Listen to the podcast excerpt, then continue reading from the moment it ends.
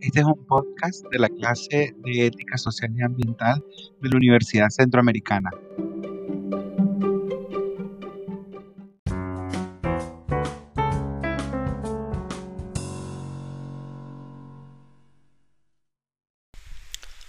Hola, sean todos bienvenidos a este séptimo episodio de la Pachamama Ética. En esta ocasión estaremos hablando acerca de lo que hace a un buen profesional y cómo diferenciarlo de uno que no lo es. Acá me acompañan mi compañera Julia y mi compañero Marlon, así que estén atentos porque vamos a ir hablando de cosas muy interesantes.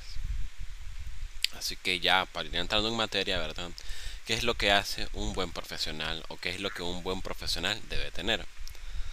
Entonces, según una conferencia de Adela, Adela Cortina, un buen profesional debe tener vocación y debe ser excelente. Tiene que ser excelente consigo mismo, tratar de competir con uno mismo y ofrecer un bien a la sociedad. En esta parte, cuando se habla de vocación, se refiere a cualidades y, saber aprovechar las oportunidades. El bien que ofrece una profesión es muy importante para la sociedad.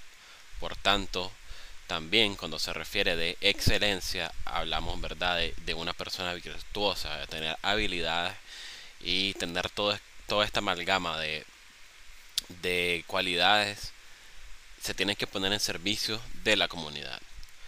Por el otro lado, una persona que no es un buen profesional son aquellas personas que trabajan únicamente por los incentivos, es decir, por el dinero que pueden generar en este caso, Adela pone el ejemplo de una persona que juega ajedrez y como a un niño que le quieren enseñar ajedrez y como este no le gusta.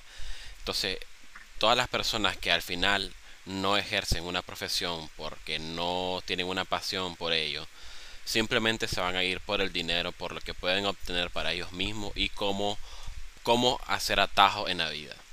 Entonces, estas personas no están convencidos de que estaban ofreciendo a un bien a la profesión y que no están bien vocacionados.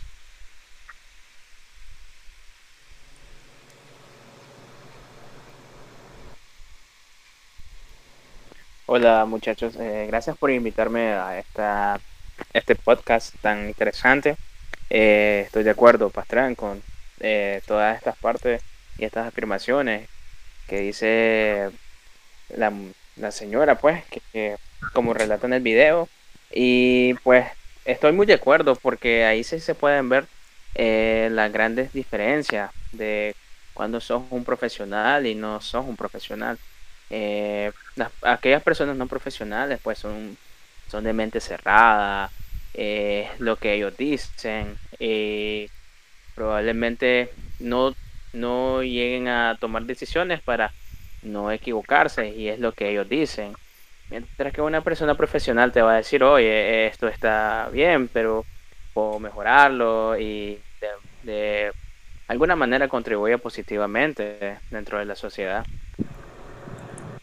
Sí, la verdad es que todo lo que dicen está bastante acertado para mi pensamiento igual de lo que es ser un buen profesional y lo que es no ser un buen profesional algo bastante importante es cómo nosotros establecemos los vínculos hacia las personas donde realizamos nuestra labor. Es importante y hay que uno pueda basar en eso con la confianza y uno puede trabajar con eso. Y si uno rompe esto, estos vínculos con las personas, todo puede como ir peor. Entonces, ser un buen profesional también va a depender bastante de las relaciones que nosotros tengamos.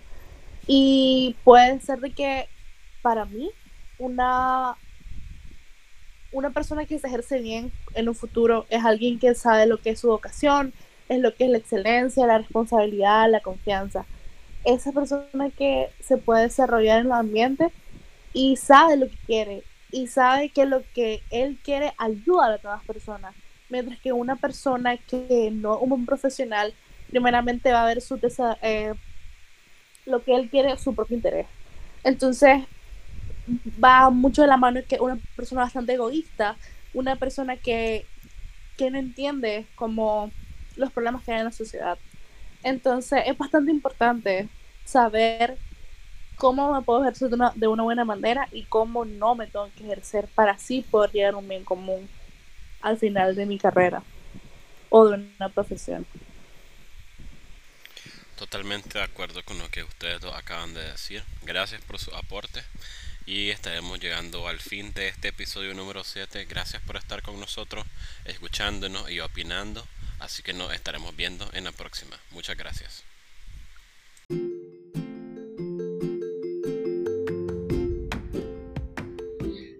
Les invitamos a seguir escuchando esta serie de podcasting llamada La Pachamama Ética de la clase de Ética Social y Ambiental de la Universidad Centroamericana.